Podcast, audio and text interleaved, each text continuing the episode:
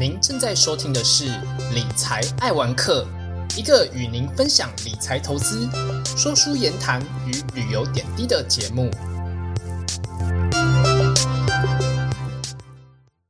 大家好，这是汤姆学理财的第八集，我是主持人汤姆。之前股市行情在国安基金的信心喊话之后，股市的表现也快速的从回档当中慢慢的回血。而有看我们汤姆学理财第五集的朋友，相信也抓到这一波反弹的机会。而还没有看这一集的朋友呢，也建议你可以回去听听看，怎么判断大盘落底的迹象，也就是在我们汤姆学理财的第五集哦。而最近的股市在 Fed 放鹰的讯号之下，又再度陷入了下行震荡整理的这种情况。而在选股上，我们又该如何去做抉择呢？在汤姆学理财第三集。我们也有教大家怎么样去透过成交金额观察金流的动向，而我自己的观察是，近期盘面的轮动的产业其实相对的快速，但是呢，如果搭配基本面的数据观察，其实电子类股当中的工业电脑、低轨道的卫星、电动车以及半导体上游的 IP 族群，仍然会是营收表现相对于其他产业来的强的族群，这些族群也多半被公认是有未来前景的产业。而在投资这类具有未来前景产业下的公司，我们通常俗称为成长股。那在选择成长股，除了可以从成交值观察强势的产业外，那个股上是不是有适合可以作为参考的选股指标呢？其实从过去到现在，已经有许多国内外的投资专家不断的在研究，怎么样去挑选到成长股。而从国外的经典投资书，例如像是《祖鲁法则》、成长股投资之父普莱斯，再到国内的像是财报狗这样选对成长股，人人都能学会存成长股等等，有非常丰富的内容在做探讨。而未来呢，我也不排除会将上述所提到的这些书籍，在汤姆来说书的单元，再和大家做进一步的讨论。而选择成长股的指标，其实也相当的多元，归纳这些书籍。或报章杂志所提到关于选择成长股的指标，大多会是从基本面的长期营收、净利、ROE，也就是股东权益报酬率，或者说是 EPS 每股盈余的正成长，来作为核心进一步的探讨。也有部分讨论到像是技术面的长大量黄金交叉，或者说是股价创新高，甚至是再到筹码面的大股东或法人资金的布局。而如果你是一个细心的投资人，当然可能会很贪心，希望尽可能的不要放过各种资讯或者说是指标所透露的资讯，进而全面而完整的去了解这间公司的状况。但是如果你今天说你只想要靠一个最最最最最关键的一个指标去选择成长股，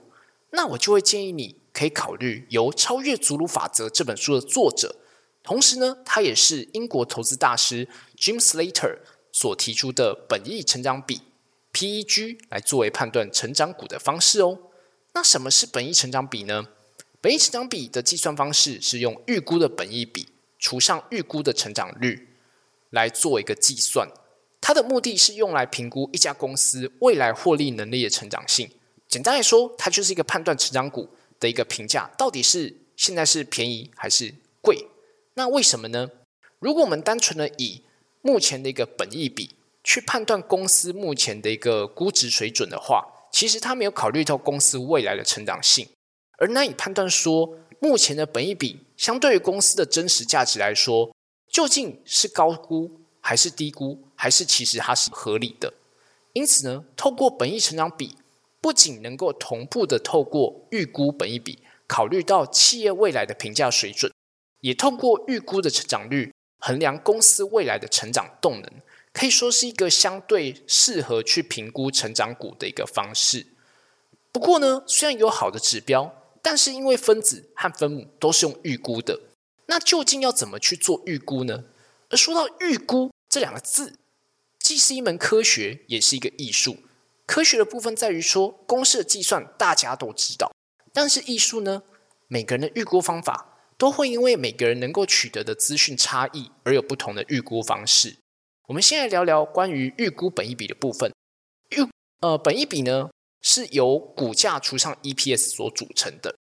是用来去判断说，呃，像是未来如果你每一年公司要赚一块钱的收益的话，需要投入几倍的成本，要多久才能回本的一个指标。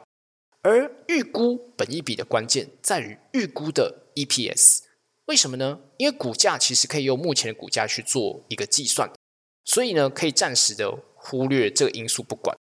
而如果今天呢是一间营运状况稳定，但是它没有一个明显成长公司的话，你可以透过像是参考过去的一个历史资料来去做预估，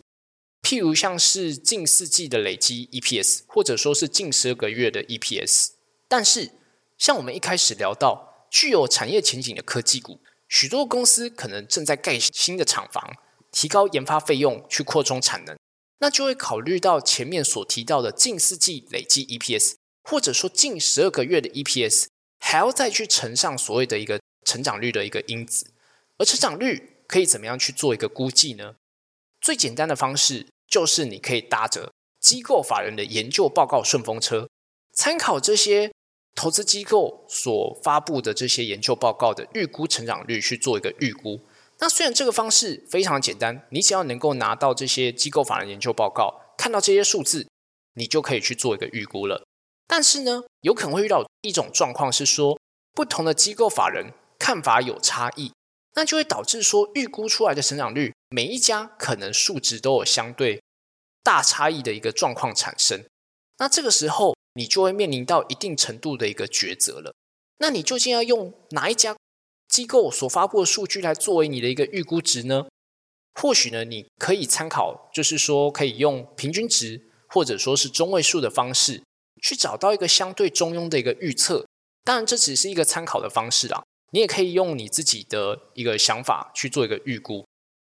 那当然啦，你也可以假设说，公司每一年的成长率都相同。那透过过去一段时间的一个年复合成长率，我们一般都会叫它叫做 Kger 去做一个预估，它叫做 CAGR。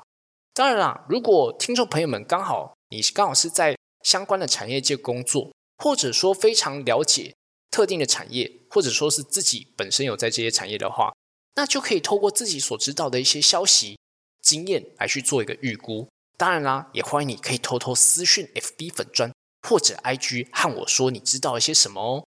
另外啊，在撇除掉直接采用到研究报告的成长率，单靠过去一段时间的 Kger，或者说是个人的消息，或者说是经验，这些方式其实是相对重视所谓的直性分析的。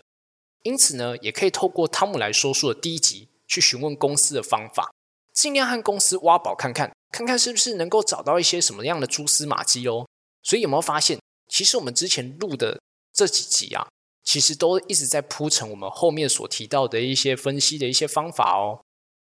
而另外呢，如果说听众朋友们，你如果是一位纯股族的话，也可以考虑把刚刚所提到的这个本益成长比的分母，再加上预估现金值利率。也就可以变成所谓的本益报酬比，那就能够去同步的衡量公司未来的成长性以及配发盈余的一个情况。而无论你是用本益成长比或本益报酬比去评估成长股，还是可以再去参考 Jim Slater 当时所设定的一个高低估或者说是合理的倍数的一个水准来去做一个评估。当时 Jim Stater 过去所提出的一个参考值来说的话，大家可以听听看哦。他当时提到说，譬如说，如果这个本益成长比的这个倍数，或者说是你用本益报酬比来去做预估的话，倍数高于一点二倍，代表说股价高估；倍数如果是在一倍的话，代表股价相对合理；但是如果说倍数小于零点八倍，可能就代表股价遭到低估。那你就可以考虑判断说是不是要进场喽。这个参数提供大家做一个参考。那家大家呢也可以用这个方式来找找看有没有标的在近期的大盘回档之下，在考虑到公司未来的前景以及成长性之后呢，股价已经来到相对合理甚至是便宜的一个位置。如果有的话，你也可以和我说，也让我们来去观察看看这个指标是不是真的有效果的哦。那这一集呢，我就简单的分享到这边。我们来归纳这一集所讨论到的三个重点。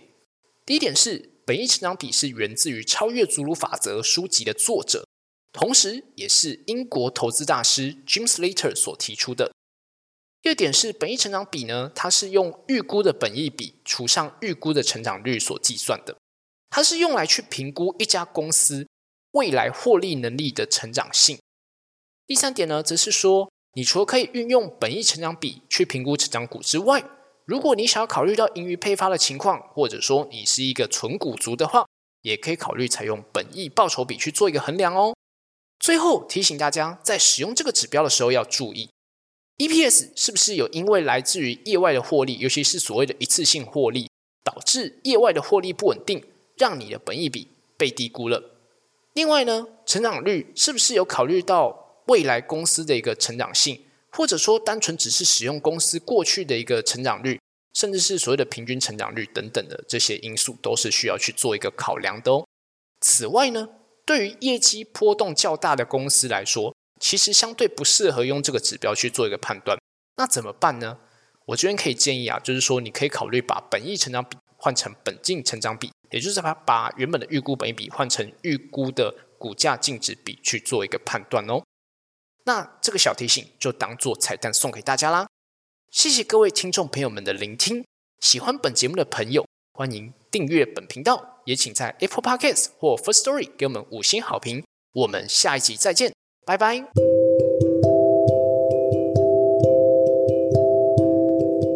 以上是本集的节目，谢谢各位听众的聆听。如果喜欢理财爱文科的朋友，欢迎大家订阅，并在 Apple Podcast 留下五星评价与留言，